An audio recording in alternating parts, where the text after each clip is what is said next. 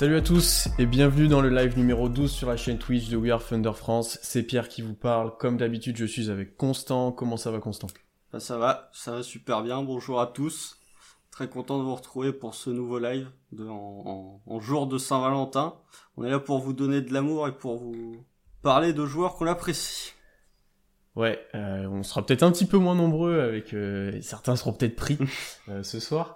non, on va parler de, de, plusieurs choses, comme vous le voyez dans le titre. On va parler notamment des, des tendances dernièrement qui se dégagent un petit peu, de, de, nouvelles performances de joueurs qui se montrent et qui profitent de nombreuses absences du Thunder sur les derniers matchs ben, pour se montrer, pour faire des bonnes performances et peut-être gagner leur place dans la rotation ou peut-être dans le futur. On va en discuter.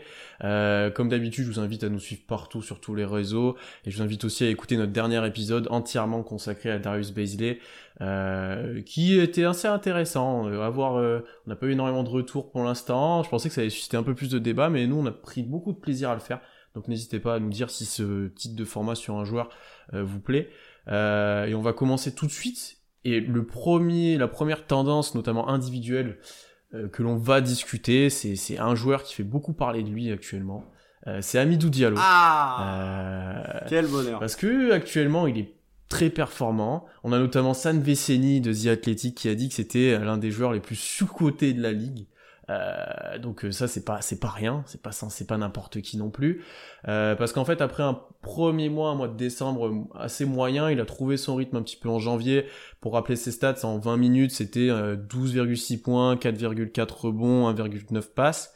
Et là sur février, et notamment depuis la blessure de Hills qui lui a permis d'avoir un rôle bien plus important, 33 minutes en moyenne, 16 points, 6,7 rebonds, 3,9 passes. On donnera peut-être plus de stats au fur et à mesure. Euh, juste, il est à 12 matchs d'affilée à plus de 10 points. Bien sûr, son, sa meilleure série en carrière. Euh, la question que j'ai te poser, Constant, c'est est-ce que cette, ces, performances de Diallo et cette tendance très favorable pour lui actuellement, eh ben, est-ce que ça va perdurer? Est-ce que tu le vois tenir ce rythme sur le reste de la saison ou est-ce que tu le vois rechuter euh, prochainement? Alors déjà, avant de commencer, j'ai toujours été celui qui a défendu Amidou Diallo dans l'équipe. Euh, contre vents et barrières, hein, contre les critiques notamment de Solal. Et quand je vois que les gens commencent petit à petit à se retourner en disant à Midou Diallo, en fait, il est pas si mal que ça, ça me fait extrêmement plaisir. Euh, pour revenir sur ce que t'as dit, le, ça fait les 12 matchs là qu'on a vu de Diallo, il y a des choses qui sont très intéressantes. Euh, déjà, il y a une progression au tir, je trouve. Dans, le decision making, je trouve qu'il est moins débile qu'avant. Sauf quand il fait des goaltending en fin de carton. Euh, ça, on en reparlera dessus là. Sauf quand il fait des goaltending où effectivement là pour le coup, il lui reste encore un petit fond de déconnexion, mais euh, sinon globalement ça va. Je trouve, c'est un point dont très peu de gens parlent, mais je trouve, et on en avait parlé lors du premier match de pré-saison, je me rappelle dans, dans le groupe de, de l'équipe, tu me disais oui, c'est qu'un match de pré-saison. Il a progressé sur son handle. Il a vraiment progressé sur son handle et c'est pour ça qu'aujourd'hui il peut jouer euh, à peu près meneur euh, avec toutes toutes les absences qu'il y a actuellement. Il peut garder la balle en main, ce qui n'était pas le cas l'année dernière et je trouve qu'il a fait un vrai progrès. Et du coup cette progression dans son handle lui permet bah, d'avoir des accès plus faciles au cercle, ce qui se ressent dans ses pourcentages au tir. Hein. Euh, l'année dernière, alors qu'il avait un groupe qui était largement plus compétitif et qui pouvait lui permettre de plus s'exprimer il était à 46% au tir, cette année il est à 51. Euh, il prend deux fois plus de lancers, voire trois fois plus quasiment de lancers que l'année dernière, ce qui est aussi un, signe de progression, il va plus au cercle. Il fait plus de passes, bon bah ça euh, tout le monde l'a remarqué, donc euh, il défend mieux, il est moins bébête, voilà. Donc très satisfaisant à Midou Diallo, je serais pas loin de dire que c'est il est meilleur que Baisley cette saison. Je suis pas loin de le dire. tu regardes les stats, franchement, bon, il est plus régulier, ça c'est sûr. Il est plus régulier, et puis les pourcentages sont meilleurs.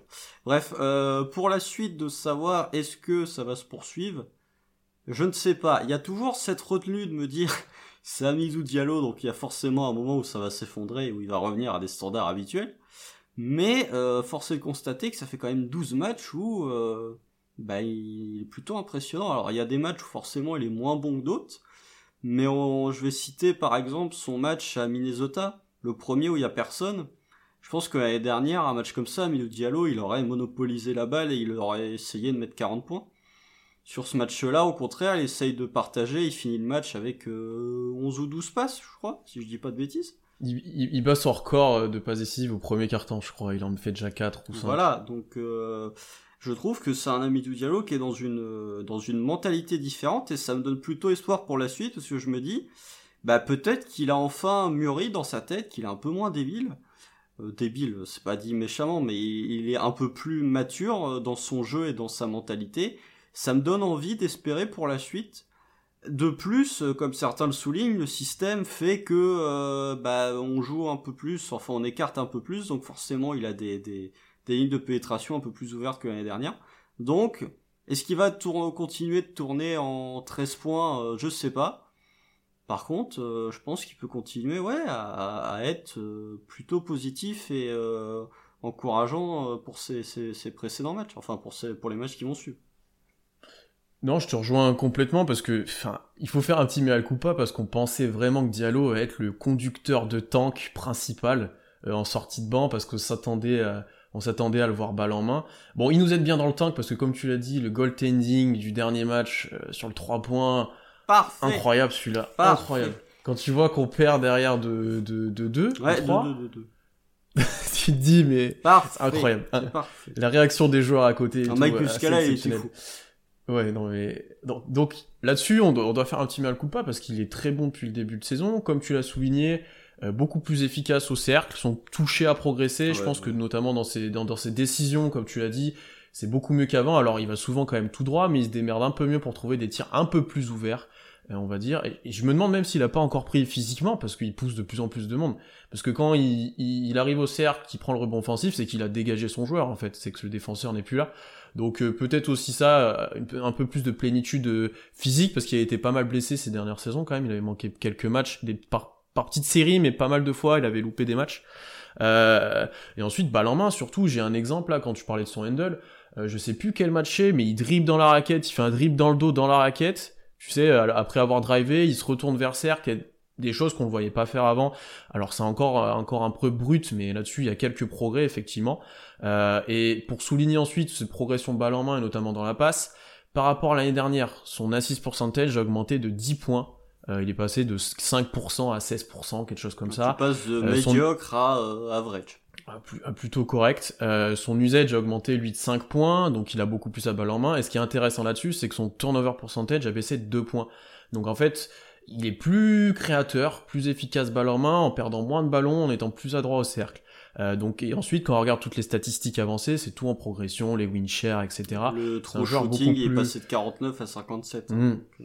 C'est un joueur beaucoup plus intéressant et beaucoup plus impactant, euh, ce qui fait qu'il a euh, quelques faveurs, notamment des insiders NBA, et qui commence à avoir pas mal de reconnaissance. Et ce qui fait d'ailleurs qu'on en fera peut-être un sujet de notre prochain épisode de, entièrement consacré à un joueur. C'était notre favori après Baisley pour le faire. À, voir si on le fait dans les dans les prochaines semaines. Après, il faut bien sûr parler de son tir qui pour l'instant n'existe pas. et ce qui est intéressant, c'est qu'il à mi-distance.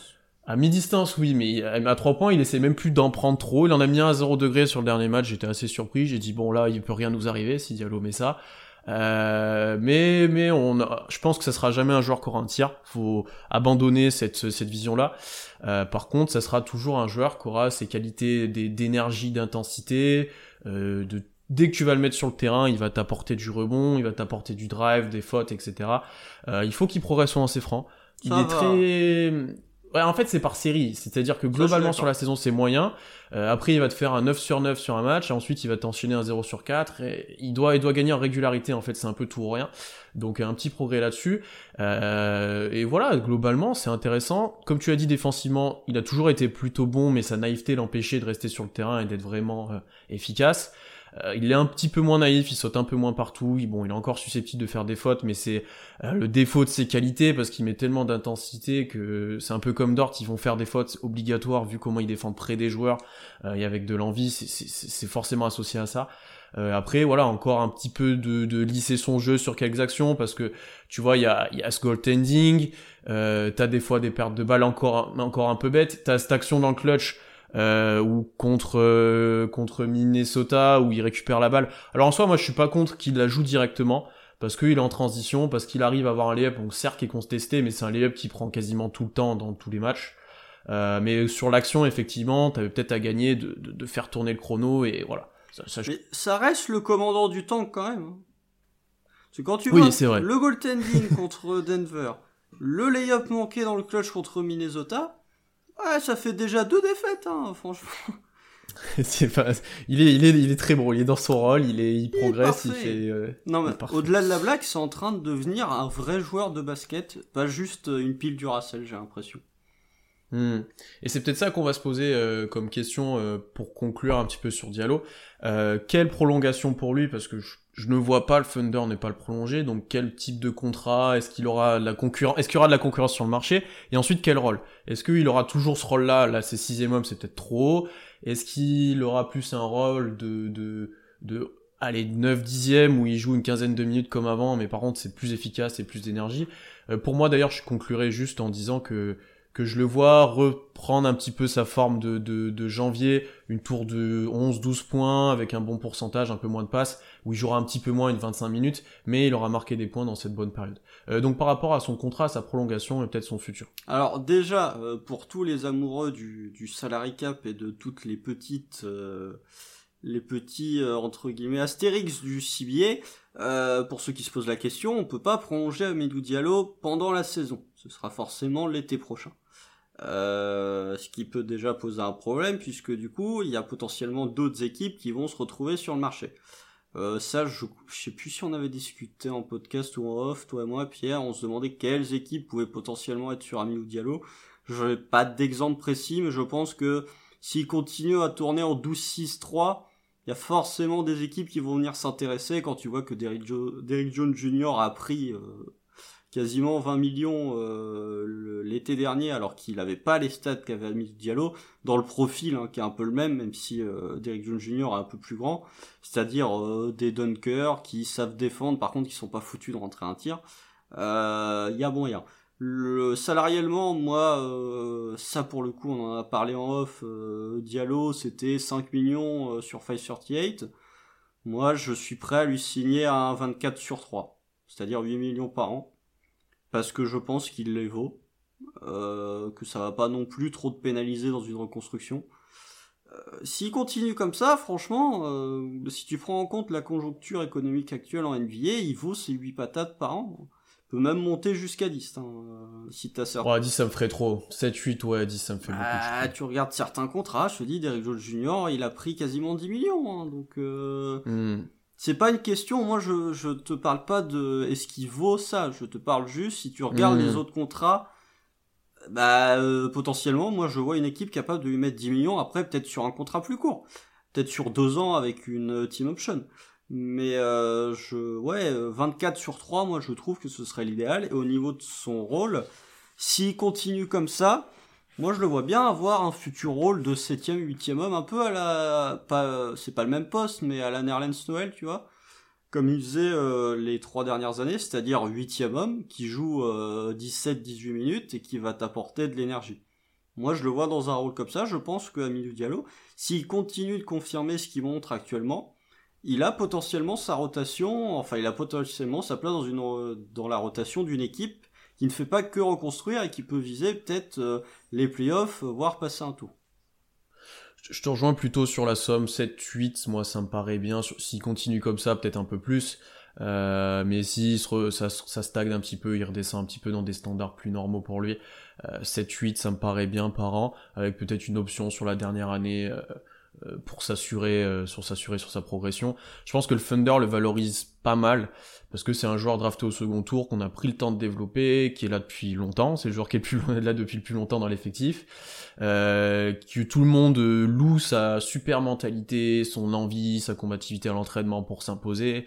Euh, donc pas mal de choses à ce niveau qui portent à croire que le Thunder sera aura envie de le prolonger et mettra un petit peu d'argent sur lui. Euh, après, il perd de la valeur, notamment sur le marché, parce qu'il shoot pas, euh, et parce qu'il a un profil atypique, c'est-à-dire que tu peux pas le faire jouer avec n'importe qui non plus, j'ai envie de te dire, c'est-à-dire que là, il est performant parce que, comme tu as dit, il y a du spacing, euh, il y a pas mal de joueurs autour, il a quand même la balle en main, tu vois, il y a, il y a une situation qui fait qu'il est favorable, mets-le dans une situation où...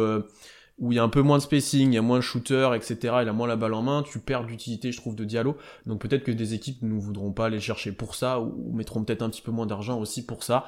Euh, donc à voir là-dessus. Après, des équipes qui n'ont pas de spacing euh, en NBA, il y en a de moins en moins. Il y en a de moins en moins, effectivement. Il y a nous, pendant longtemps, on n'en avait pas, mais il y en a de moins en moins.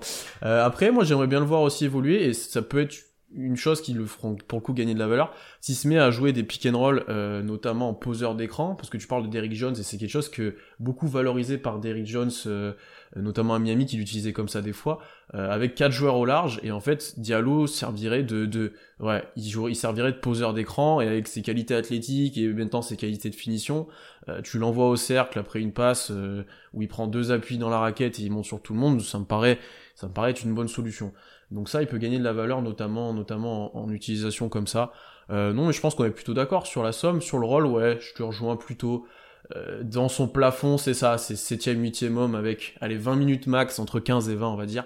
Euh, et dans son minimum, donc ce qu'on a maintenant, c'est 10ème, ou certains matchs il jouera peut-être un peu plus, mais d'autres où il joue pas parce que c'est trop compliqué offensivement, il a pas de tir, voilà, il y a t'as trop de, de côtés négatifs qui ressortent, voilà. Mais c'est plutôt là-dessus qu'on se dirige. Après, t'as beaucoup de matchs quand même où euh, c'est compliqué offensivement avec les starters, où t'as Diallo qui t'amène une énergie que ne hmm. t'apportait pas les titulaires. Hein. Ça, c'est arrivé plus d'une fois cette saison.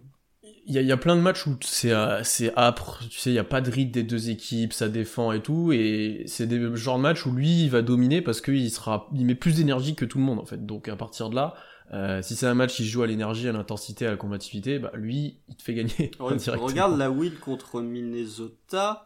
Dans le troisième quart, dans le quatrième quart, quand on est plus foutu de rentrer un tir, euh, c'est Diallo qui, euh, à plusieurs reprises, vient nous soulager. Hein.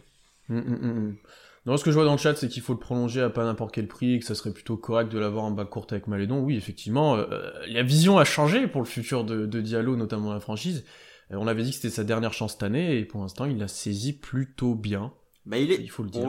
beaucoup de gens l'avaient mis dans les déceptions en début de saison. Euh, il est plutôt dans les surprises. Ouais, pour l'instant, il est dans les surprises, effectivement. Et tu me fais une super transition parce qu'on va parler d'une autre surprise, made in Mark Daynault, Kenrich Williams, euh, alias, alias Kenny Mullet Hustle, on va l'appeler. Euh, pourquoi est une surprise? Parce qu'il avait seulement des bouts de match depuis le début de saison, et d'ailleurs sur ces bouts de match, il était euh, euh, presque à chaque fois intéressant, plutôt bon. Euh, et dès le départ, et depuis le départ de certains Angéliques, notamment de beaucoup, euh, les, quelques blessures, quelques absences, de, de, un peu partout, parce qu'on a tourné, on a tourné à 8 pendant pas mal de temps euh, et eh ben euh, il a gagné un rôle plutôt important euh, parce qu'en février c'est 31 minutes de moyenne pour Kenrich Williams, incroyable. Euh, et il performe puisque 12 points, 7 rebonds, 2,7 passes et surtout au-delà de ces stats là, alors il y a eu des matchs très bons notamment en scoring, je crois que c'est le premier contre les Lakers. Ouais, non, le deuxième, oui, mais 24 Le deuxième, oui, mais 24 points.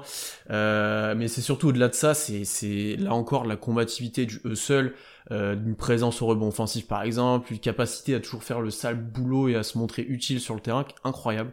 Euh, c'est-à-dire que même le dernier match, t'as l'impression qu'il est moins droit, il a pas le ballon, mais il est pas loin d'un triple double parce qu'il est partout en fait. Euh, il est capable de faire beaucoup de choses sur le terrain. Euh, donc moi je pense qu'il a gagné une place dans la rotation bien plus grande qu'avant les blessures et avant le départ de tout le monde. Euh, ce qui fait qu'il aura peut-être plus de temps de jeu sur la fin de saison. Euh, même si on peut se poser la question, tu, tu donneras ton avis. Mais plutôt maintenant, ce qu'on va poser comme question, c'est avec son contrat, on va le rappeler, c'est 3 ans, 6 millions. très peu, 6 millions avec très peu d'argent garanti, donc euh, c'est cadeau. C'est zéro. Oui, parce que c'est le sign trade de Steven Adams, donc quand tu fais un sign trade, ton AD2 et ton AD3 n'est pas garanti, donc. Ok, moi tu vois c'est encore mieux que je pensais. Euh, on va plutôt s'interroger sur son futur du coup. Est-ce que ce joueur-là, ce sera pas l'une des surprises de la saison dans le sens où, eh ben, dans 3 ans, il sera encore dans l'effectif? Alors, il a 26 ans, mais est-ce qu'il sera pas encore dans l'effectif en tant que glue guy, dixième homme, qui sera utile par certaines séquences, parce qu'il peut défendre, en attaque il est pas négatif, il fait son, taf tout simplement. Alors, euh, juste pour revenir euh, sur ses performances euh, là depuis trois semaines, quand on avait fait la preview de début de saison, ou quand on avait fait le point sur le, le roster et qu'on avait parlé de Kenrich Williams, moi, je t'avais dit que j'étais plutôt intrigué parce que, euh, rappelez-vous, la première saison qu'il fait avec New Orleans, c'est le moment où Anthony Davis euh, faisait sa diva en disant je joue, je joue pas. Kenrich Williams c'était plutôt bon.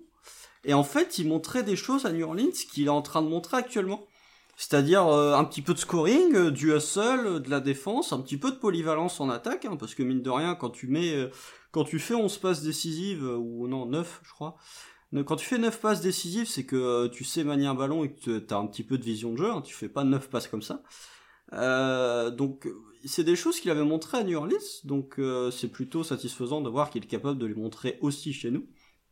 Pour son futur, après, je ne sais pas. lui, pour le coup, il a 26 ans. Ce qui profite pas aussi du fait qu'il y a personne euh, actuellement. Euh, aussi. Euh, typiquement les 24 points où il joue des pick and roll balle en main, où il prend des tirs, j'ai envie de dire à la KD à mi-distance, où il a des post-ups qui lui permettent de créer des passes décisives, qu'il est bon sur les appuis et des bons fondamentaux. Alors ça lui permet de se montrer, mais il profite pour le coup d'avoir beaucoup plus de ballons que normal, que aussi peut-être les défenses le considèrent moins que d'autres joueurs, parce que typiquement quand on joue à 8, euh, bah, tu défends un peu sur Diallo, tu défends sur Orford et tu nous as vite stoppé offensivement, donc lui il profite aussi de ça. Euh, ouais, c'est sûr qu'il profite de la situation, mais il montre des choses qui, qui, peuvent être très utiles. Après, il a pas de tir à 3 points pour l'instant. Hein. C'est, il en met, mais c'est. Il en prend un par match, il est à 45%, mais ça. Ouais, mais bon. Non, mais attends, euh, sur les, les trois derniers matchs, il est à 4 sur 5. Hein, donc. C'est vrai. Non, mais euh, je, je sais pas. Pour le coup, Kendrick Williams, qui, est un joueur que j'aime bien malgré sa coupe de cheveux, qui est l'une des pires euh, de toute la NBA. Euh, très important les coupes de cheveux chez les joueurs, mais surtout chez nous qui en a une Chez nous, très important. Attention. Mais euh, oui, je, son futur, je ne sais pas. Euh, je m'interroge. Son contrat, effectivement, j'en ai parlé. Euh, son contrat, s'il continue à, montrer ce qu'il fait, son contrat est quand même vachement intéressant. après 26 ans, il vient de les avoir. Hein, pour ceux qui se posent la question, il les a eu au mois de décembre. Donc intéressant. Moi, je, j'aimerais bien le voir avec un vrai groupe euh, c'est le problème, encore une fois, que ce soit pour Diallo, que ce soit pour Kenneth Williams. Bon, Kenneth Williams, en début de saison, il jouait pas. Donc euh, c'était encore plus difficile de le voir. Mais euh, comme Mark Delnault a tendance à faire des rotations binaires, bah tu vois pas Kenrich Williams ou tu vois pas les remplaçants évoluer avec les titulaires. J'aimerais bien voir un peu plus de Kenrich Williams avec quand Shea par exemple reviendra. Quand Malédon va revenir aussi. Tu vois, si on est dans une configuration où euh, alors Ford joue pas euh, un back-to-back par exemple, euh, je préfère plutôt voir euh, Kenrich Williams starter plutôt que Isaiah Roby qui commence à m'agacer très fortement. donc non mais voilà, j'aimerais bien. On a vu ce qu'avait donné ce qu'avait donné Roby en tant que titulaire. On a vu qu'il était extrêmement efficace quand il était titulaire. J'aimerais bien voir ce que donne Kenrich Williams quand il y aura un vrai 5 majeur et pas juste quand ce sera Diallo au poste 1 et où il pourra avoir à peu près tous les ballons qu'il veut. Pour, le comparer à Roby, euh, Roby a offensivement a montré des bonnes choses, notamment quand il était titulaire, tu l'as dit, mais t'as l'impression qu'il surjoue et qu'il pourra jamais reproduire ça quoi, dans un effectif gagnant. Euh, là où Williams, il montre des choses qui te font de lui un role player, tu vois, c'est-à-dire qu'il sera pas négatif des deux côtés du terrain, il fera pas n'importe quoi, euh, et ça c'est beaucoup plus intéressant. Et après encore une fois, pour revenir sur son salaire, euh, on en a parlé par, pour, pour, on en a parlé un petit peu pour Diallo, et là on en parle pour Williams. Déjà OKC aura beaucoup de beaucoup de cap space et pourra faire pas mal de choses. Euh, donc ils peuvent signer Diallo assez facilement et pour Williams c'est un cadeau en fait c'est à dire que si il tu prolonges pas à ce prix de, de Steven Adams hein. hum, hum, hum, c'est un cadeau à ce prix-là, donc euh, ça te coûte rien de le prolonger, ça coûte peut-être moins cher qu'un minimum vétéran presque de le prolonger, ou le même prix d'ailleurs. Euh, non, mais après il est signé sur 3 ans. Hein. Ouais. Oui, mais tu fais euh, de lui garantir son argent. Ah bah ça, le garantir, oui, mais c'est pas le prolonger, c'est juste euh, garantir. Oui, oui, le garantir son argent, je me suis, je me suis mal exprimé. Le garantir son argent, ça te coûte que dalle en fait. Bah, C'est-à-dire que même si tu l'as en 15e joueur de, de de ta rotation et qui joue peu. C'est moins qu'un mini Von hein, parce qu'un mini Von c'est 2.5, donc. Euh... Honnêtement, honnêtement, c'est sûr qu'il sera là euh, pour euh, pour jusqu'à la fin de son contrat, on va dire. Euh, donc plutôt intéressant lui ce qu'il montre. Hein. Après voilà, est-ce que quel sera son futur? Moi j'aime bien. Franchement, il m'a convaincu et j'aime bien ce profil-là en plus à l'aile qui pourrait être très utile. Euh, selon les drafts qu'on effectue, si on n'a pas un ailier, si on n'a pas, si on a plutôt un effectif avec beaucoup de guards, euh, si on draft encore un poste 5, il y a notamment un qui pourrait nous intéresser. Euh, voilà, tu, tu, peux avoir l'utilité d'un poste 3-4 comme lui, défenseur. Euh, ça peut être très utile. Pour moi qu'un 3. Oui. Dans, le profil, euh, Ouais, mais je te parle défensivement où tu peux, il peut défendre des 3, des 4, tu vois, s'il va défendre des ailiers pour moi. Oui, oui, oui, ça. oui. Mais après, ouais, il fait un 98, il a un poil petit, mais. euh, Oui, oui. eh, f- dans, la, dans, le, dans le jeu offensif, pour moi, c'est plus un intérieur qu'un vrai ailier. euh. Hmm, je suis d'accord, parce qu'il aime bien jouer un post-up, il aime bien... euh, Après, c'est... titille, parce que maintenant, les postes 3-4, bon... Bah, la disons qu'il plupart des... des- il est plus proche de. de. il est plus proche de Tristan Thompson que de Paul George, on va dire. Ah, euh, je suis pas si d'accord que ça, hein. Parce que Bah, Thompson, c'est un pur... Pour moi, Thompson, c'est un pur intérieur, qui a zéro capacité de- d'extérieur. Bah, il est plus Là proche de Daniel Tice que de, que de Paul George. Pour prendre tous les Ouais. intérieurs de Boston. J'ai du mal avec ça. Moi, je le trouve plus proche de KD que de Daniel Tice, si tu veux, quoi. Oh non, non. Bah, moi, je trouve que si, parce qu'il a montré plus de choses. Daniel Tice, à part faire du pick and pop, il fait, il fait rien, tu vois, il a pas, de- il a pas de skills déliés. Si, non, mais euh, Daniel Tice, il est quand même capable de te faire 2-3 passes. Hein. Oui, oui, mais il- pour moi, Williams, c'est un jeu offensif plus proche de celui d'un ailier que celui d'un intérieur. C'est- c'est- Après, bon, c'est pas le débat. Euh, mais, mais en soi, bon, c'est un poste 3-4. Ouais, ouais. il sera intéressant dans le futur. C'est un swingman, si tu veux. Il sera intéressant dans le futur euh, au sein de l'effectif, possiblement, à voir comment on draft, etc. Mais sur les premières années, ça peut être utile d'avoir un joueur comme ça dans la reconstruction qui apporte de la, de la sécurité sur ces postes-là. Oui, et puis euh, moi j'en ai parlé un petit peu sur Twitter quand j'ai mentionné son contrat. euh, Dans les bonnes reconstructions, il y a effectivement du flair à la draft, mais il y a aussi des bons contrats qui ont été signés au bon moment, à pas cher.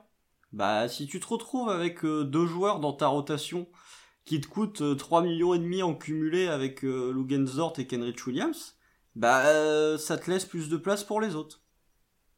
Hmm, je suis d'accord. Bah oui, parce que quand il va falloir prolonger chez, Au max. euh, quand va- au max, quand il va falloir se placer sur d'autres joueurs, etc., c'est mieux d'avoir du cap space et, et c'est ces faibles contrats qui te font de toi une équipe gagnante. hein. Et puis malgré tout, tu vois, tu, tu au-delà de, de signer des joueurs, le garder du cap space, ça te permet euh, de, de récupérer des gros contrats en échange de pics de draft. Là, euh, hors sujet, on n'a pas prévu d'en parler, mais il y a deux trois rumeurs qui commencent à sortir sur Blake Griffin, qui dit potentiellement que les Pistons pourraient mettre un jeune ou un pic de draft pour euh, larguer son contrat. Moi, je prends tous les jours. hein. Ouais, je suis d'accord. Après, ça dépend quel jeune, parce qu'ils en ont pas 20 000 les les, les, les Pistons, mais euh, ça peut être intéressant. Ça peut être intéressant. Donc euh, voilà, on va, on va voir pour euh, Kenneth Williams, pour conclure sur euh, Kenny Hustle, on, on va voir ce qu'il propose.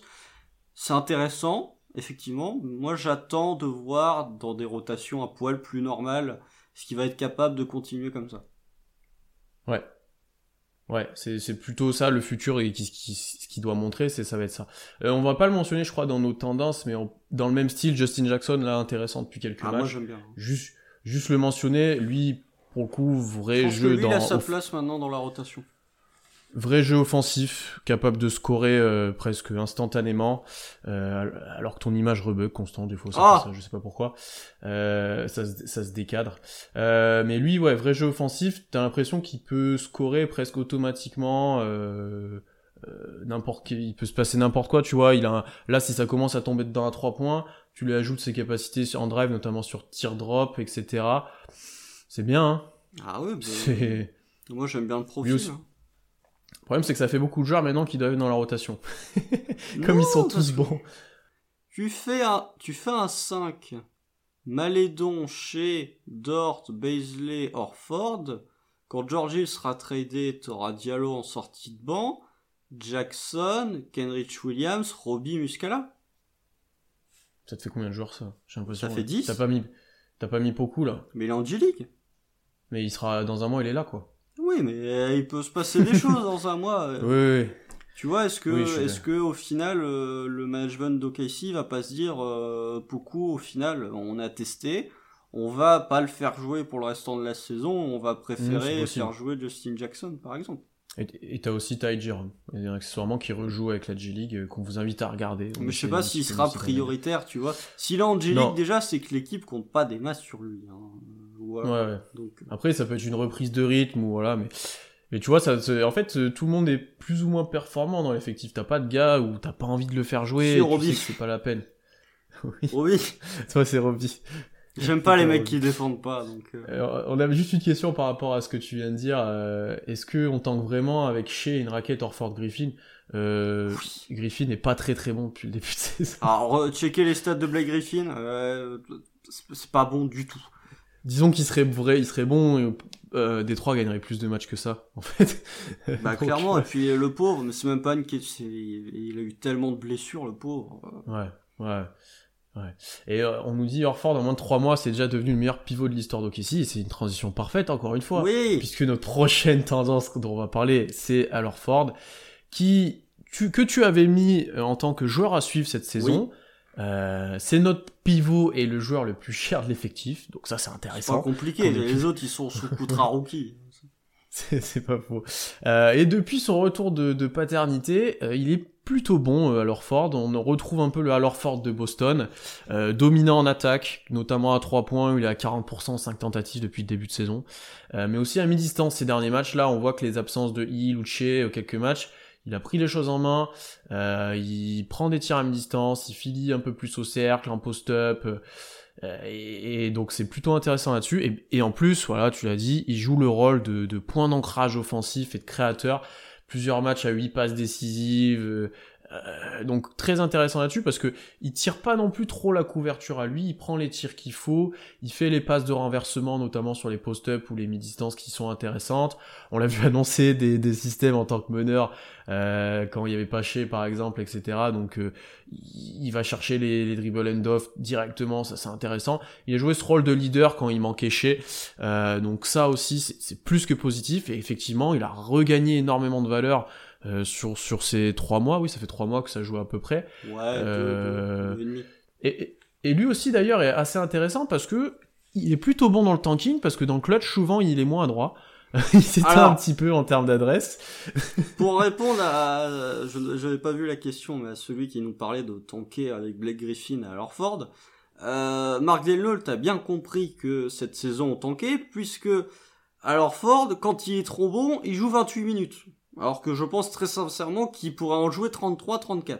Mais il est tellement bon que lui pour le coup, il joue pas les back-to-back parce que sinon on gagnerait trop de matchs. Et même quand il joue, il est limité à en dessous de 30 minutes parce que pour le coup, il est vraiment excellent. Et, même quand il est laissé dans le clutch, c'est ce que je te disais, il est moins droit. Enfin, tu oui, vois, il, est, plus discret en deuxième mi-temps. Tu vois, lui aussi, il sent qu'il faut tanker. Alors je sais pas, ça va, je pense, en vrai ça va aussi avec son caractère. Je pense qu'il le gère physiquement pour éviter une blessure et que c'est un joueur qui commence de vieillir aussi et qui joue que poste 5. Voilà, il y a pas mal de, de contextes qui peuvent expliquer. Mais c'est intéressant comme tu dis, on commence de voir deux trois petites choses, on repose un peu plus les joueurs. Euh, Monché a peut-être une petite blessure mais rien de grave, il est reposé. Enfin voilà, il y a pas mal de choses, c'est plutôt intéressant. Et ce qui est encore plus intéressant, c'est qu'on continue d'être compétitif et de bien jouer, même avec ça en fait. Et ça, on aura l'occasion, je pense, d'en Ouais. Faut pas chercher. On aura l'occasion d'en parler un paquet de fois, je pense, au fur, au fur et à mesure de ces années de reconstruction, notamment le CELA, quand on fera le bilan.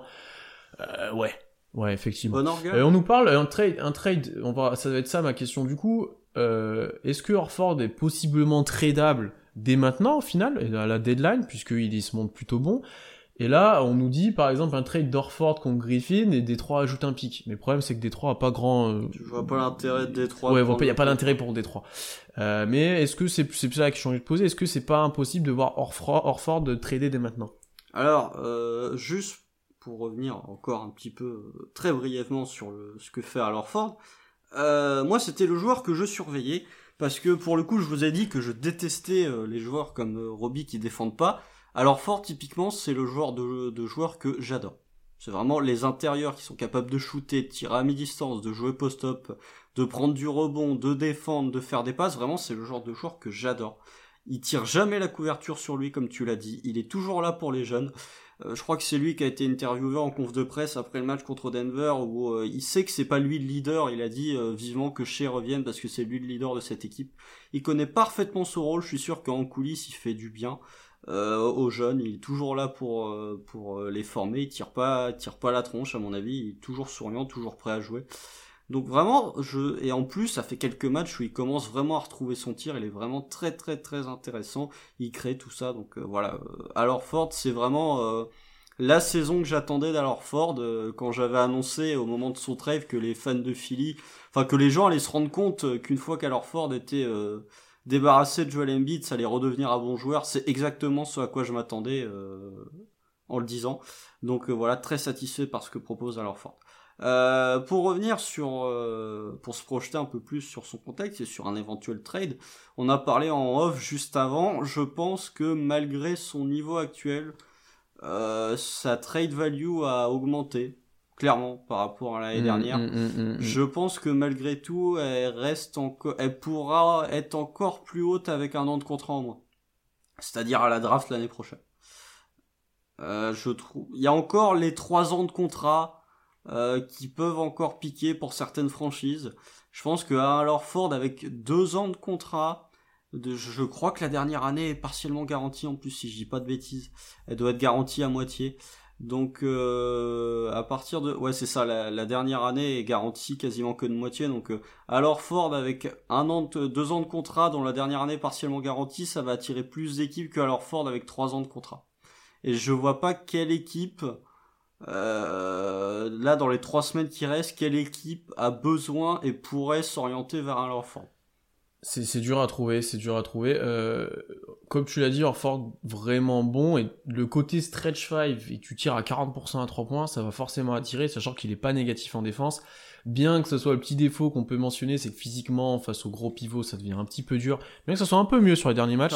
Tu vois même par rapport à Jokic, c'était un petit peu mieux que le euh, c'était un peu mieux. Il l'a pas si mal tenu pour Nicolas ouais, Après, il te manque, et moi, c'est ce qui manque un petit peu haché, c'est cette menace de, de verticalité et de cercle à cercle, j'ai envie de dire, où euh, tu peux pas lui lancer de la il va jamais presque jouer un pick and roll où il va aller jusqu'au cercle.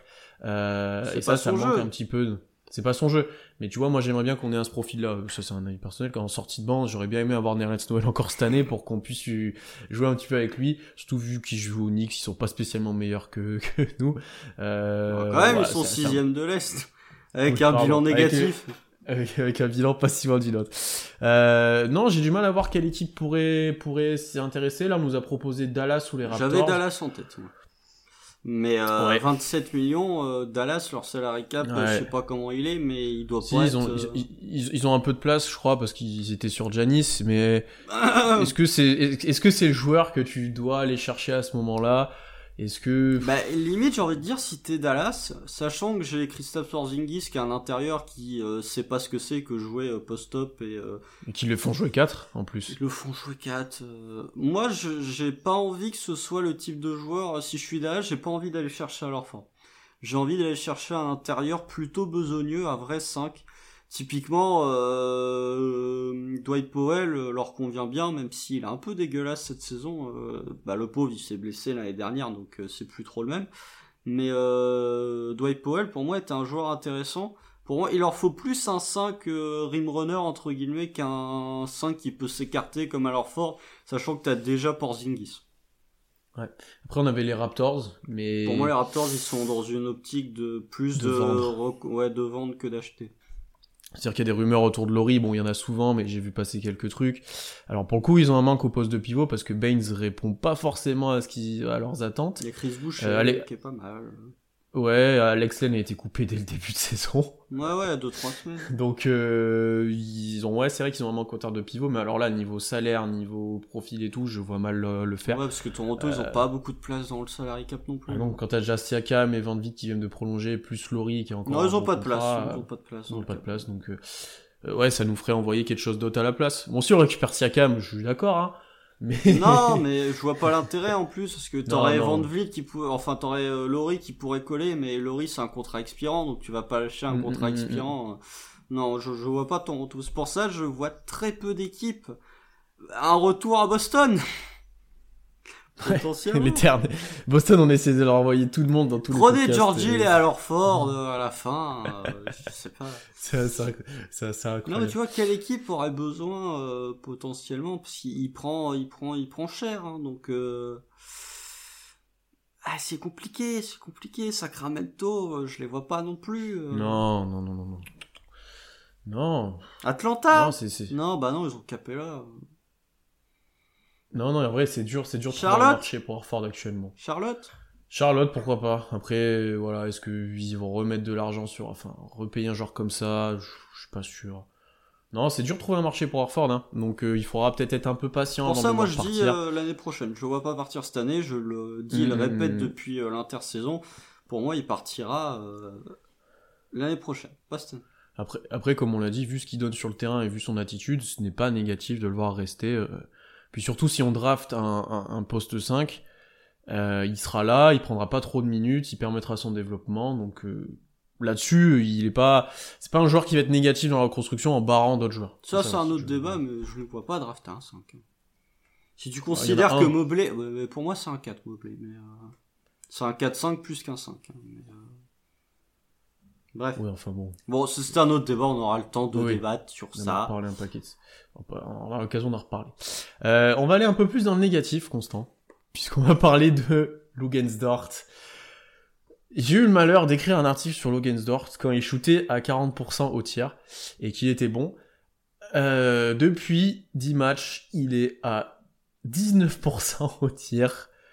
Euh, c'est compliqué, c'est compliqué parce que il, en fait il en prend toujours autant, il a toujours les mêmes tirs euh, et il en met deux fois moins qu'en début de saison puisqu'il est passé de 40% à 20% environ. Euh, il a totalement perdu, je pense, son rythme et son adresse, on va le dire. Euh, par contre, ce qui est intéressant, faut quand même le mentionner, c'est qu'il est de plus en plus efficace sur les drives et de plus en plus impactant sur les drives. Ça, il arrive à diversifier un petit peu son jeu, il montre encore des, trucs là-dessus. C'est aussi un factor X dans les victoires, parce que quand on gagne sur les 10 derniers matchs, il est à 33%, et sinon il est autour des 10. Donc euh, le factor X, il se situe un peu là, si Dort commence à mettre des tirs, souvent, euh, on va être plutôt bon. Euh, J'en avais parlé dans mon article justement, tous les shooters connaissent un trou d'air dans toute leur carrière, peut-être même des fois dans chaque saison. Sauf Et Steph Curry. pour devenir un, euh, oui, sauf Steph Curry. Et pour devenir un vrai shooter et un shooter régulier, il faut que tu sois capable de passer outre ces trous d'air et retrouver une adresse plus décente. Et donc ma question, elle est simple, Constant. Est-ce que tu vois Ludort capable de ça, ou est-ce que il va continuer de shooter à 20%, ou alors est-ce que ça va plutôt stagner maintenant autour des 33%, puisqu'il est proche de ce pourcentage- pourcentage-là maintenant au total? Euh, Il y a une expression qui dit les shooters shoot, hein, donc euh, il y, a un- il y a un point. Alors malgré tout, je tiens à souligner, t'as parlé de sa maladresse au tir extérieur. Euh, match contre les Lakers, le deuxième, il met quand même 17 points, alors qu'il met pas un tir extérieur. Match contre Denver, il met 15 points, alors qu'il est à 1 sur 5 à 3 points. Ça montre que... ce que je te dis, c'est dans, dans les drives, il devient vois- vraiment... Non, mais il les prend, tu vois, les, les drives, il les prend. L'année dernière, je pense que s'il mettait pas ses shoots, il aurait fini à 2 points. Là, il finit quand même à 17, à 15 points. Donc, euh, tu vois, c'est pas parce que ses tirs rentrent pas que euh, il va pas faire de drive. Donc ça, déjà, c'est un point à souligner. Euh, L'autre point, c'est effectivement les tirs rentrent pas dedans. Je suis pas plus inquiet que ça parce que son début de saison était vraiment euh, incroyable. Je pense que c'était euh, illusoire de penser que Ludor pouvait Hmm, continuer à sûr. shooter à 40% toute la saison. Malgré tout, ses tirs n'ont pas changé. Les tirs pris n'ont pas changé en début de saison par rapport à, à actuellement. C'est juste qu'ils rentrent pas dedans. Comme tu as dit, il y a une certaine maladresse depuis quelques matchs. Je pense que lui, pour le coup, il y a peut-être des petits bobos. Euh, je pense qu'il joue pas à 100%. Euh, sauf que lui, il se repose pas parce qu'il doit défendre hein, quoi, de manière incroyable sur LeBron. Donc, euh, donc Ouais, je pense que je suis d'accord avec toi. Il y a peut-être deux, deux, trois euh, petits pépins rien de grave, mais de petites, de l'accumulation un peu qui commence de se faire sentir. Mm, mm. Mais euh, malgré tout, euh, j'aime bien sa mentalité. Comme j'ai dit, les shooters shoot et euh, lui en conférence de presse, il a dit bah non, je vais pas m'arrêter de les prendre, je vais continuer. Tu vois, je vais prendre un exemple tout con. Terence Ferguson, quand ses tirs ont arrêté de rentrer dedans, il les a plus pris. Logensdort, quand les tirs tombent plus dedans, il continue de les prendre. Donc il y a forcément un moment où ça va retomber dedans. Pour moi. Mm, mm. Je, je suis d'accord avec toi.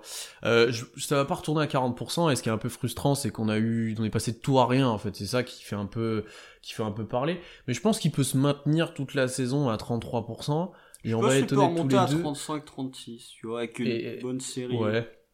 Et on va honnête tous les deux, euh, s'il est à 33, 34, 35, allez, jusqu'à 36, ce sera déjà une bien pour cette saison et ça sera déjà plus de 4 points de plus que l'année dernière en pourcentage, donc euh, ça sera beaucoup plus positif et quand tu t'approches des 35, ça commence d'être ça commence d'être bien. Quand t'es à dire, pour un 36, shooter. ouais, là, ça commence à, de- Ouais. tu commences à, à fe- à fermer euh, le shooter quand t'es l'équipe adverse.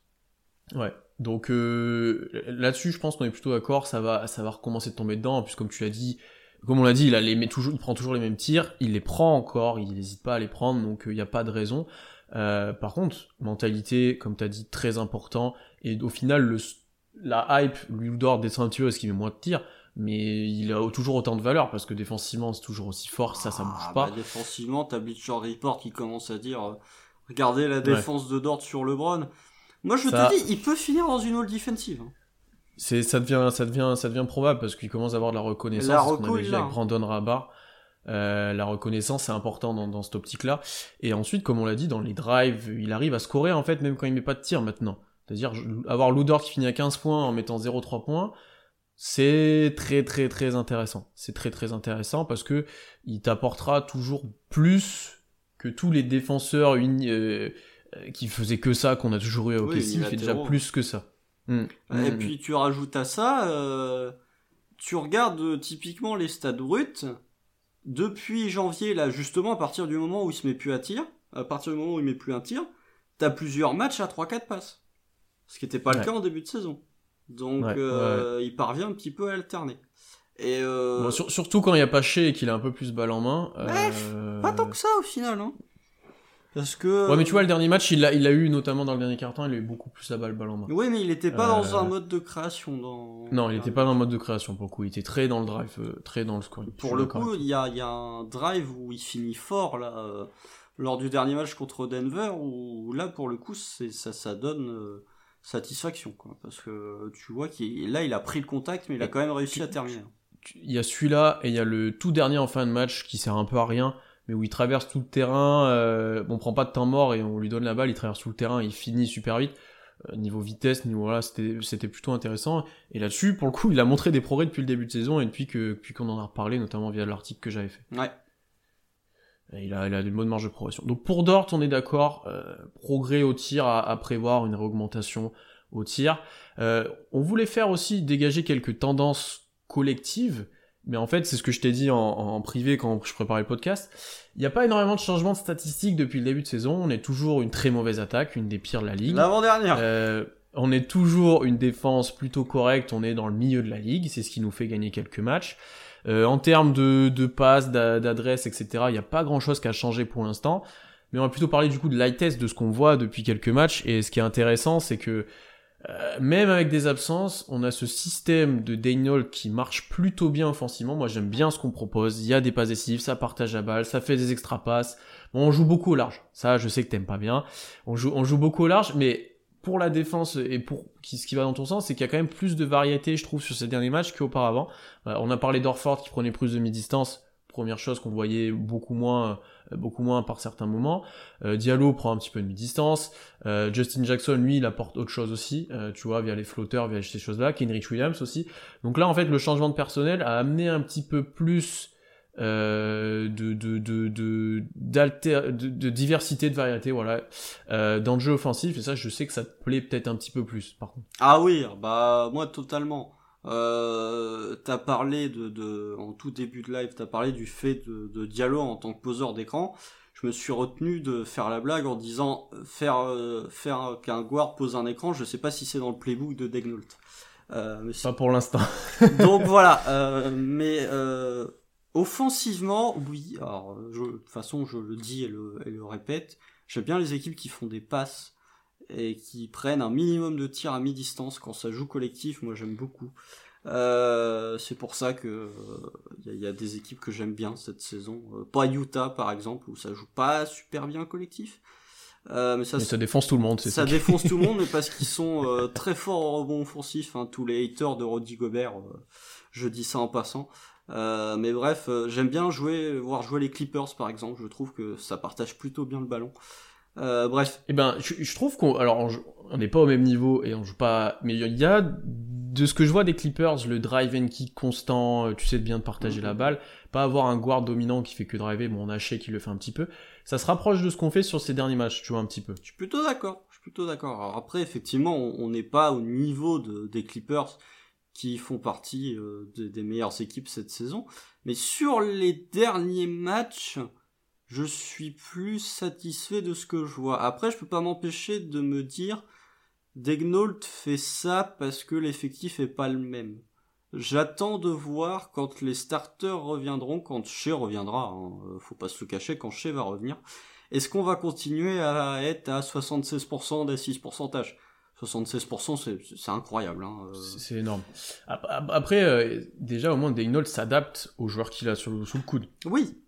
Si c'est ça. Après, tu peux te dire aussi qu'il y avait beaucoup de tirs à trois points en début de saison parce que ta rotation intérieure, c'était Muscala et beaucoup. Et que là, quand tu passes sur une rotation qui est un peu plus qu'Henrich Williams, bah t'auras peut-être un peu plus de système à mi-distance parce qu'il va prendre moins de 3 points que beaucoup, typiquement. Ouais. Hum, hum, hum, je suis d'accord. Je suis d'accord. Ouais, mais c'est peut-être quelque chose qu'on va qu'on va suivre du coup tous les deux. Euh, c'est cette évolution de style un petit peu offensive, euh, sachant que sachant que Shea quand quand Shea sera là, il, va avoir énormément le ballon. Ça c'est. Ah bah tiens, je, je rajouterai ça. Euh, c'était pas prévu, je vais le rajouter. Euh, on en parlera juste après. Mais euh, c'est moi qui vais poser la question pour une fois. juste un truc que j'ai remarqué depuis quelques matchs qui est synonyme de progression, mais qui pour moi reste encore à travailler, c'est l'activité en défense. Ça fait plusieurs matchs où euh, on fait perdre plein de ballons aux adversaires parce qu'on a les mains particulièrement actives, notamment Loudor qui se régale sur les interceptions. Euh, sur les interceptions. Je trouve que c'est quelque chose qu'on voyait pas tant que ça en début de saison, d'avoir des mains actives. Malgré tout, j'en ai parlé quand j'ai fait l'article contre Denver. En première mi-temps, on a les mains particulièrement actives, on force plein de pertes de balles du côté de Denver, ce qu'on n'a plus fait en deuxième mi-temps. Euh, donc c'est un point que j'aime bien parce que euh, forcément quand t'as les mains actives en défense et que tu restes ou t'es pas passif, tu vas provoquer des pertes de balles. Par contre j'aimerais bien voir ça sur un match dans son intégralité et pas juste sur un carton ou sur une mi-temps. Euh, donc ça pour moi c'est un signe de progression en défense. Et forcer des pertes de balles de l'adversaire, ça montre aussi que ta défense collective est en place, parce que tu peux difficilement provoquer des pertes de balles en défense individuelle et où tu défends euh, très mal collectivement. Donc j'aimerais voir si ça se, se reproduit à plusieurs reprises. Encore une fois, quand Shea va revenir et peut-être sur des laps de temps un peu plus, un peu plus grands. Hmm. Pour, pour, te rejoindre là-dessus, euh, on fait d'ailleurs des bien meilleurs débuts de match euh, que, que sur le début de saison où on se souvient, il y a pas mal de matchs où on commençait loin. C'est le troisième quart qui pue là maintenant. Mais voilà, là c'est un petit peu inversé, on commence très bien nos matchs, notamment les derniers, et après on se fait remonter, et on a beaucoup de mal en deuxième mi-temps quand la défense adverse se resserre un peu, notamment face aux contenders, où, où, eux ils veulent gagner le match, ils, défendent un peu plus. C'est l'exemple face aux Lakers, au début tout est facile, et puis ça devient un peu plus dur. Même Denver l'autre fois, en, Parce qu'on les clutch et dans le quatrième quart-temps, ouais. Dans le clutch en quatrième quart-temps sur demi-terrain, avec le personnel qu'on a actuellement, c'est assez compliqué. Euh, donc, donc je te rejoins plutôt là-dessus. Je te rejoins là-dessus. Vas-y, euh, c'était quoi Vas-y ta question. Alors ma question, euh, dans le chat, vous pouvez aussi répondre pour, pour avoir votre avis. Chez cette saison, c'est 15,7 tirs pris par match.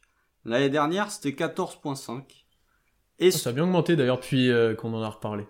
Et pas tant que ça. Hein. Oui, mais tu sais, il était à 14-9, je crois, quand on en a parlé il y a deux semaines. Bah, c'est parce que t'as as le match contre Minnesota où il entend 12 et le match contre les Lakers où il entend 25.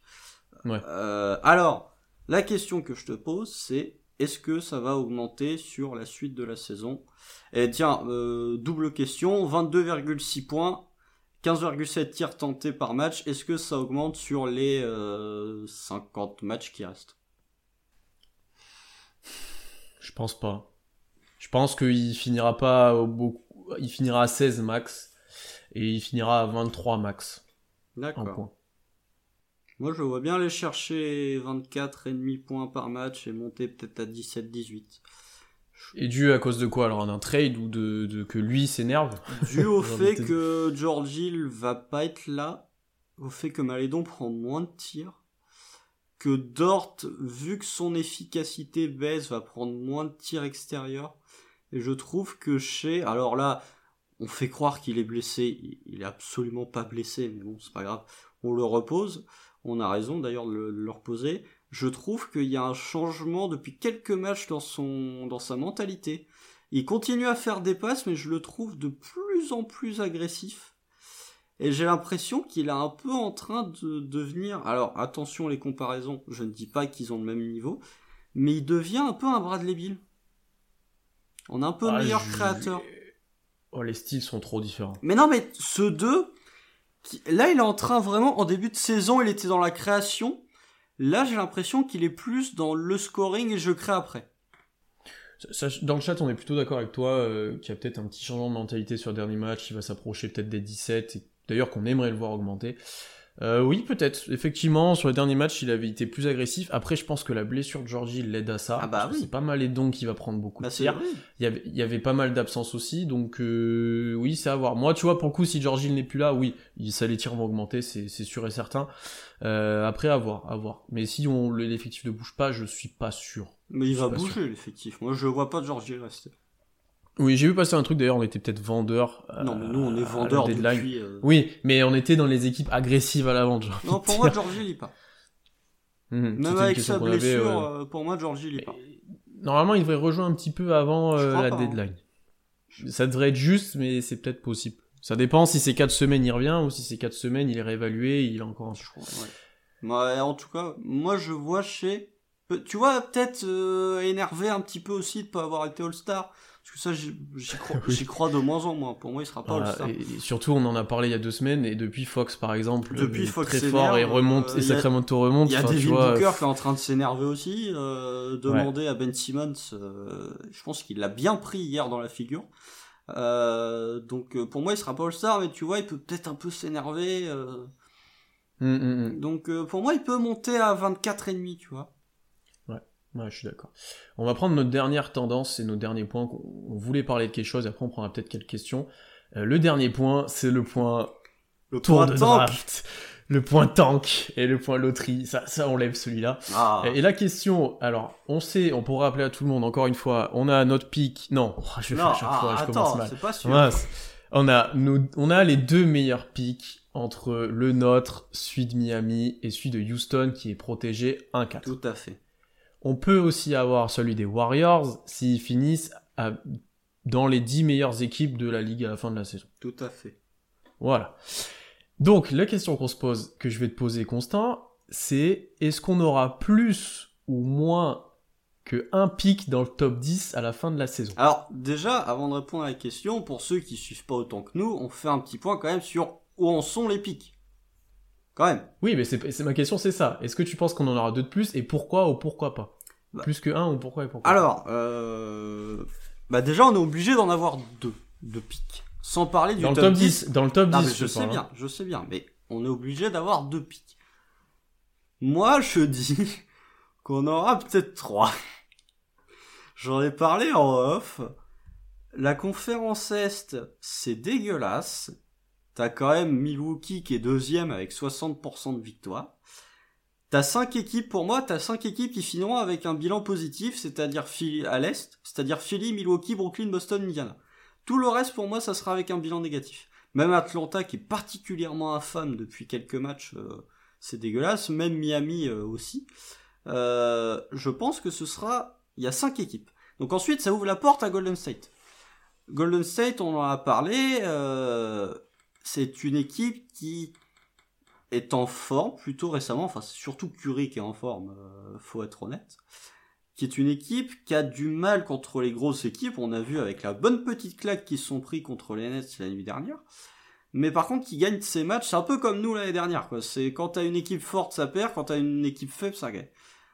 Potentiellement, moi je les vois, euh, là pour l'instant ils ont le 11e bilan, donc ils ont juste besoin de passer au-dessus, devant une équipe pour qu'on récupère leur pic, sachant qu'il y a San Antonio devant eux, et qu'il y a Dallas derrière.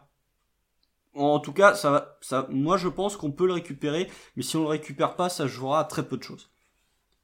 Ça va être juste, mais euh, si on le récupère, tu vois, pour le coup, il sera pas 23, il sera 20.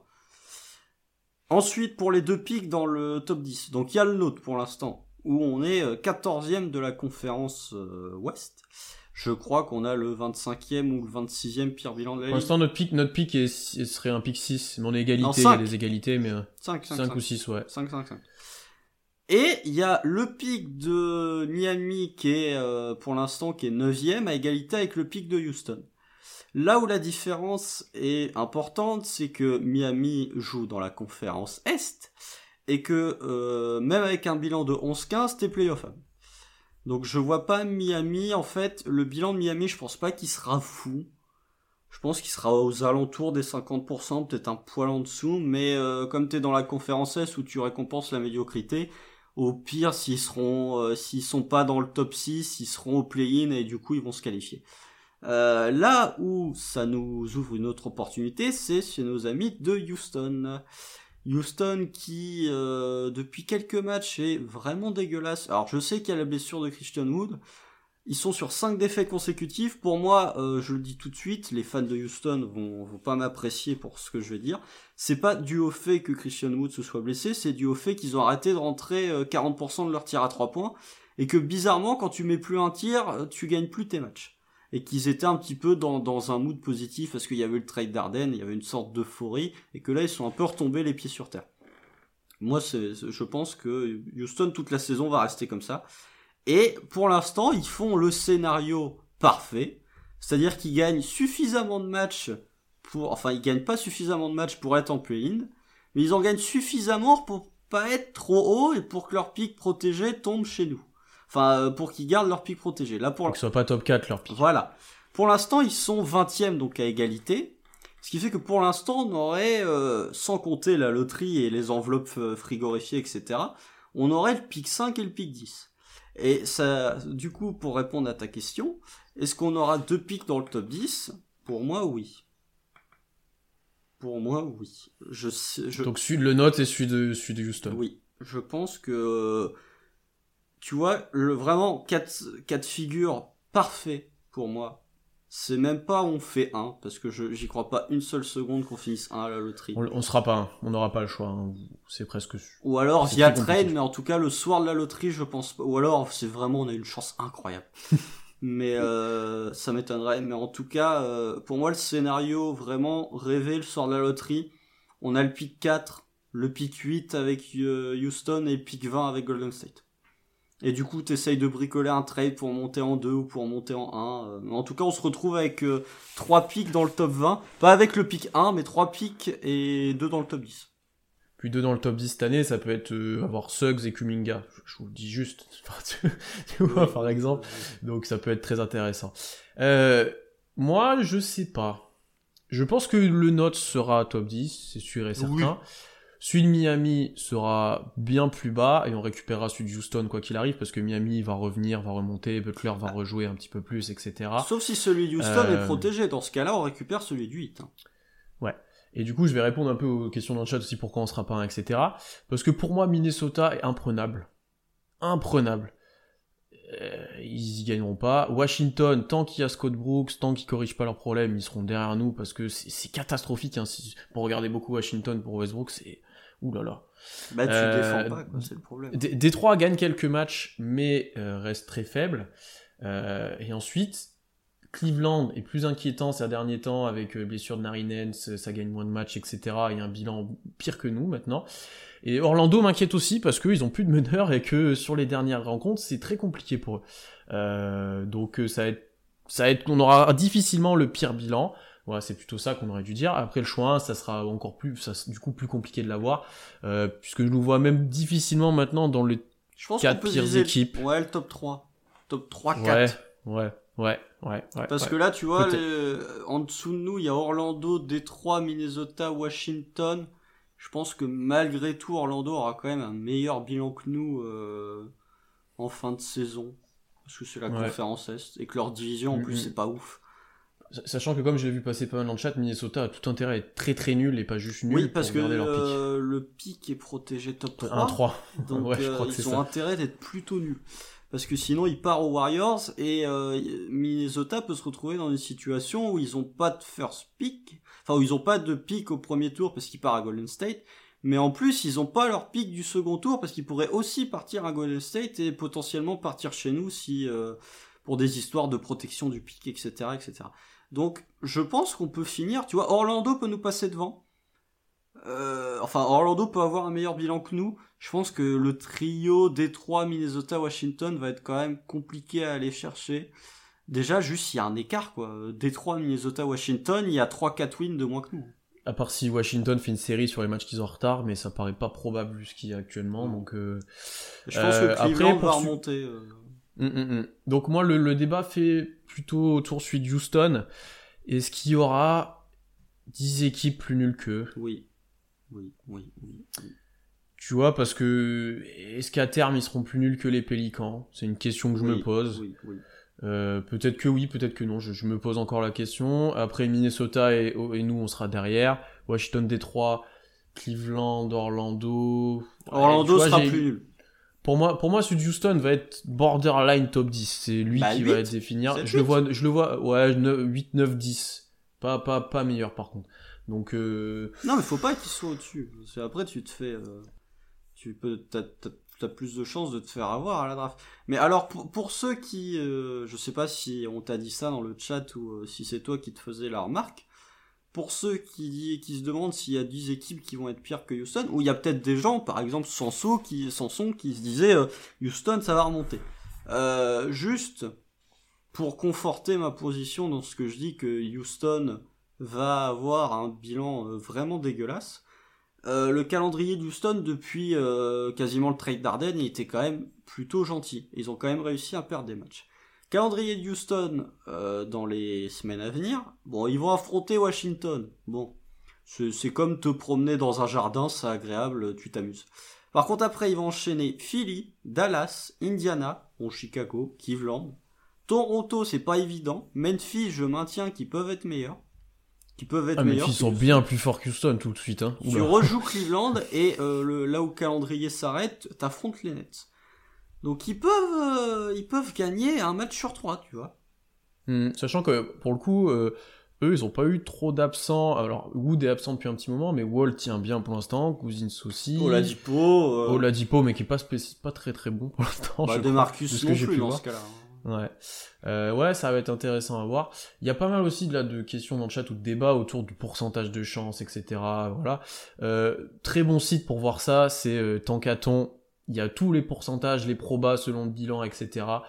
Euh, donc là-dessus, c'est très intéressant de voir euh, de- à l'instant T. Vous pouvez faire des simulations aussi, mais bon, envoyez-nous pas toutes vos simulations parce qu'on les voit celles venir au OKC le choix 1 et 4. Enfin, Ah, voilà, j'ai vu une simu qui était encore mieux. C'est même pas par un fan du Thunder. Je crois que c'est par un compte FR. Ok, ici, il y a le choix 1 et le choix 2. Alors ça, c'est pour avoir ça. Voilà, je pense que là, Alors là, bah, si on a le choix 1 et le bah, choix tu 2, prends. on réserve la parade pour l'année prochaine, hein, clairement. Donc, Euh, euh, Non, mais alors, juste pour, euh, pour ceux qui parlent de, de projection de loterie, euh, je suis d'accord sur le fait que bah, la loterie, effectivement, euh, elle a baissé, euh, enfin tes chances d'avoir le first pick ont baissé. Par contre, faut quand même pas oublier que quand si, si tu te retrouves avec, par exemple, le dixième pire pick, tes chances d'être dans le de monter jusqu'au top 4, elles sont quand même faibles. Le pic par exemple là de Houston pour l'instant, c'est huitième pic. T'as 4,5% de chances d'être first pick, 4,8 d'être 2, 5,2 d'être 3, 5,7 d'être 4. Donc en gros, t'as 20% de chance quand t'es pick 8 de te retrouver dans le top 4. Ça fait quand même une chance sur 5. Donc euh, malgré tout, ta chance, elle est pas non plus euh, très très forte. Et encore une fois, le gros changement, c'est que le pire bilan est sûr d'avoir un top 4. 5, C'est ça 5, qui a 5. beaucoup. 5 Oui, 5 oui. ou 4, ça. 5. Donc ça aussi, ça, ça, ça joue pas mal. Euh, voilà, c'est toujours cette histoire de probabilité, de machin. Euh, il y aura une part de chance à ce moment-là, il faudra que ça tombe de notre côté. euh, de notre côté. De toute façon, que- nous, on joue, est très on joue notre saison sur la loterie. hein.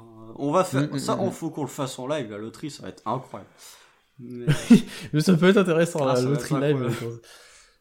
mais ouais, Donc, euh, on va voir. oui, après, je vois New Orleans, c'est eu le first pick hein, avec le huitième pire bilan, mais c'est un énorme, c'est un coup de chance. En non, fait. mais ça, c'est vraiment. euh, Trader Anthony Davis aux Lakers, s'il vous plaît. Regardez, on vous donne Zion en échange. On est gentil quand même. hein. C'est bon. Ouais, mais regarde, en plus, pour ceux qui, qui disent que euh, New Orleans a eu le first pick en étant euh, huitième pick, l'année dernière, Golden State et Minnesota ont les deux pires bilans de la ligue. Ils sont pick 1 et pick 2. hein, donc, euh, Hmm, Effectivement. Euh, on va prendre quelques questions si jamais il y en a, euh, s'il y en a pendant pendant cinq bonnes minutes. Euh, il y avait par exemple qu'est-ce qu'on voulait contre Hill? Bon, ben, c'est l'éternel encore un pic de draft et peut-être un jeune si c'est possible. Orlando, envoyez-nous Mobamba à la place. On oh, l'envoie. Il pas en fin de contrat, lui. Il lui reste un an de contrat. Ouais, mais c'est un c'est un c'est un ancien quand même prospect drafté très haut qui a jamais eu de chance, tu vois. Je- ils en parlent pas mal dans un des podcasts euh, euh, US du Thunder que j'écoute là, de, de libérer un peu Mobamba. Euh, tu vois, parce que tu, en fait, t'as jamais pu le voir jouer.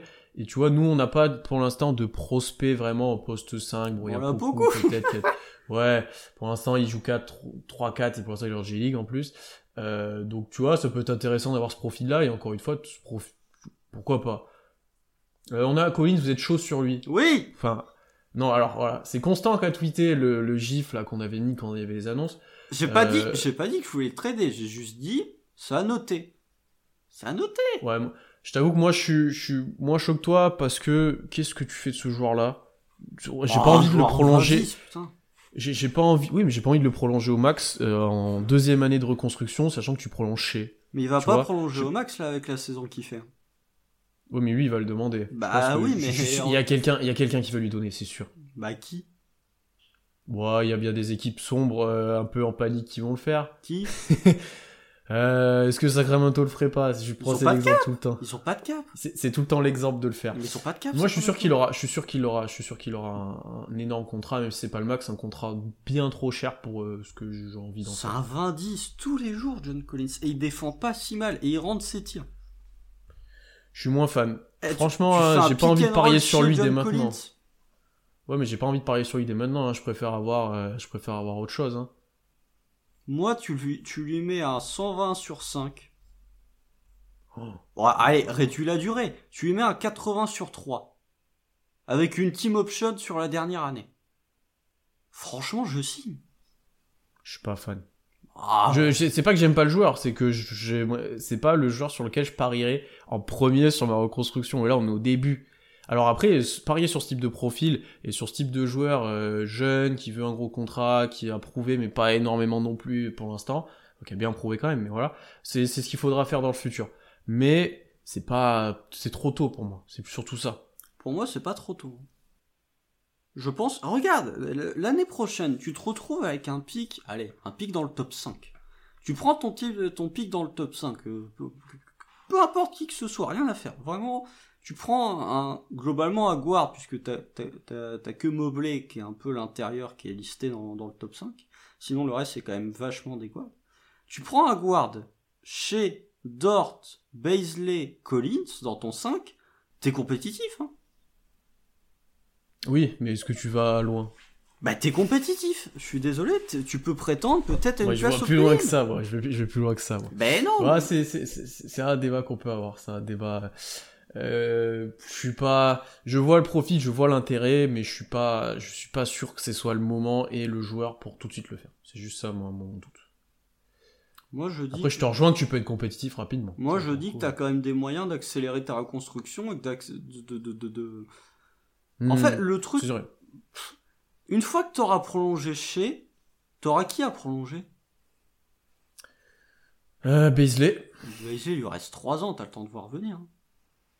Baisley dans le futur. hein, Baisley prendra pas le max. Hein. Ah non, ça c'est sûr.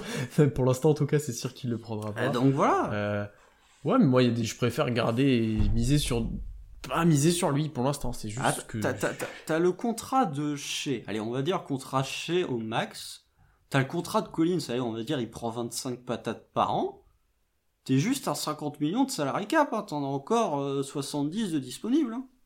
Hmm, mais après, enfin, il y a un moment où Dort va vouloir plus d'argent, Baisley va vouloir de l'argent. Non, mais Dort, il a encore Euh, deux ans. T'as Diallo, t'as Diallo. Dort, il a encore deux ans. Oui, t'as Diallo pour le coup. C'est le seul qu'on a un peu oublié qu'on avait mentionné. Mais Diallo, il va pas prendre euh, 20 millions non plus, il va en prendre 8 ou 9. Hmm. Moi, je dis à voir. Franchement, je dis pas que on doit se, jeter sur lui, mais t'as un intérieur qui est quand même capable de tourner en 20-10 comme il l'a fait l'année dernière, qui est pas aussi négatif en défense qu'on le dit, je trouve qu'il a progressé, qui est capable de rentrer ses tirs à 3 points en prenant un échantillon plutôt euh, entre petit et average, c'est-à-dire 3 par match, 3-4 par match. Euh, partenaire de pick and roll, genre les pick and roll chez John Collins, euh, bah faut les défendre quand même. Hmm, Non, je- non, mais je suis d'accord avec toi que le joueur est bon. Moi je veux dire. Moi, c'est juste que c'est pour moi c'est trop tôt. C'est juste ça mon problème. Je dis pas qu'on doit Euh, se trop tôt pour ce dessus, joueur-là. mais euh, je dis que euh, Après, après, je suis d'accord avec toi que s'il te demande euh, un, un tour de draft euh, protégé et euh, et George Hill, et, et George Hill, euh, ouais bon, allez, c'est bon. Honnêtement, c'est bon, on le fait. hein. Tu vois, je suis là- après, s'il te demande déjà un truc un peu plus compliqué, ouais, peut-être pas. Donc euh, moi je dis que j'ai pas dit qu'on devait se jeter dessus. J'ai dit que s'il était disponible, ce serait quand même bête de un jeune à potentiel, ce serait quand même bête de pas se renseigner. Hmm. T'as remarqué que Baisley prend pas le max, ça a un peu fait rire. Je, je, je constate mais je veux dire- il prend pas le max. Non mais c'est en fait c'est euh, parce que tu- on parlait de salary cap, je me dis une fois que tu auras prolongé chez au max, t'auras plus de gros salaires à signer. Et ça me dérange pas d'avoir un autre gros salaire Mhm. avec John Collins. Hmm, je suis d'accord. Sachant qu'à euh, partir du moment où l'année prochaine, quand on va drafter dans le top 5 ou dans le top 10 l'année prochaine, tes contrats rookies durent 4 ans. Hmm. Et le contrat de John Collins, il arrivera à expiration euh, d'ici la fin de tes avant la rookies. prolongation, ouais, ouais, c'est vrai, c'est vrai. Ça, pour le coup, c'est c'est un bon point. Ça, pour le coup, c'est un bon point. Donc voilà, moi d'un point de vue une question. Si on demande, si on demande Baisley pour Collins, est-ce que tu le fais, Constant? Non. Mais moi, je, je lâche pas euh, de, de mes trois chez Dort Baisley, je les lâche contre rien. Et moi, c'est une de mes théories que j'ai pensé à ça l'autre fois. Je sais plus. euh, Sauf contre le first pick. je, un- je sais plus ce que je pensais. Euh, pour moi, il y a un des trois chez Baisley Dort qui sera, qui sera tradé à un moment. Bah, je sais pas à quel moment ou voilà, il y en a un des trois qui sera tradé.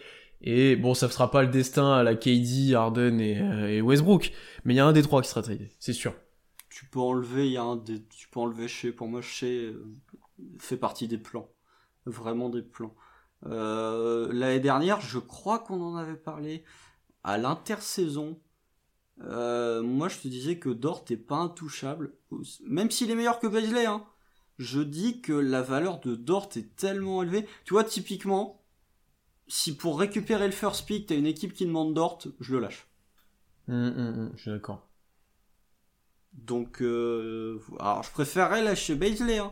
mais si vraiment pour récupérer Kate Cunningham, alors juste Kate Cunningham hein, par contre, hein, les autres genre vraiment pas, mais Kate est tellement au-dessus que, Que si tu juges qu'il est vraiment au-dessus de tout, que si le Thunder le juge, tu le fais, ouais. tu vois par exemple une équipe genre euh, comme Minnesota, ils vont peut-être avoir envie de récupérer parce que eux, à un moment ils vont pas faire que tanker, ils vont peut-être avoir envie de récupérer un bon joueur. S'ils disent on veut bien vous lâcher le first pick, par contre en échange faut donner Kate Cunningham, enfin par contre en échange faut donner Dort, pardon. Bah moi je dis euh, tant pis. Donc, tu alors, donc t'envoies par exemple le choix 4 5-6, et 4, Dort. 5, 6, plus Dort contre le 1. Ouais. En vrai, ça me paraît pas inconcevable que ça se fasse, hein. mais bon, ça me ferait chier quand même de, de, de, de, de, l'envoyer Dort. Après, ça devait dépendre d'une chose, c'est Qui aura le first des... Ouais, qui aura le first Parce pick que si c'est Détroit, comment euh, tu juges tes joueurs. Parce que typiquement, il y a des y a des personnes qui mettront Cade au-dessus de tout. Nous, par exemple, nous on fait. Euh, et il y en a qui les mettront dans un même niveau, au même tiers que euh, Suggs, Mobley, Kuminga, etc. Et dans ce cas-là, le fait d'avoir le 1 ou le 5, ça change pas grand-chose. Donc c'est vraiment comment tu veux juger ça. Ça c'est les gens qui se trompent qui mettent. Tu peux, tu non, peux te- mais... Putain Kate quand même. Hmm. Voilà. En plus le fit avec Shea. euh, Le, le je fit avec tout le monde en fait. est incroyable. C'est- C'est incroyable. Euh, on va arrêter là. Merci à tous euh, d'avoir participé à ce live, d'avoir euh, interagi dans le chat. On était un petit peu moins nombreux que d'habitude. C'est normal vu le dimanche que c'est, on va dire. Euh, mais j'espère que ça vous a plu. Donc n'hésitez pas à vous abonner à notre chaîne Twitch si vous l'écoutez en replay, euh, à vous abonner à notre chaîne YouTube aussi, euh, si vous regardez régulièrement nos épisodes, à commenter aussi, n'hésitez pas à nous donner vos retours sur tous les épisodes, même les anciens, ça fait toujours plaisir, on aime bien interagir avec vous euh, dessus, notamment sur Baisley, ça peut être intéressant. Euh, à vous abonner sur Twitter, comme d'hab, aller sur notre site, lire nos différents articles, recap de match, différents articles. Apparemment, on a un petit pouvoir de, de malédiction, puisqu'on avait parlé de Dort, euh, donc euh, bon, voilà. Non mais on a Euh, parlé de Baisley, il est resté sur ses standards, c'est bien. Et, euh, justement, il a confirmé exactement ce qu'on disait dans le podcast. Euh, donc merci à vous. Euh, à dans deux semaines pour un live et je crois que c'est le All-Star Break. Non, c'est à la semaine encore après. J'ai du mal avec. Euh, on essaie de vous préparer quelques gros trucs. On va voir qu'est-ce qui se fait. On a pas mal de projets. On essaie de mettre en place. Et, et- et voilà. Euh, à bientôt et salut. Passez une très bonne soirée. Salut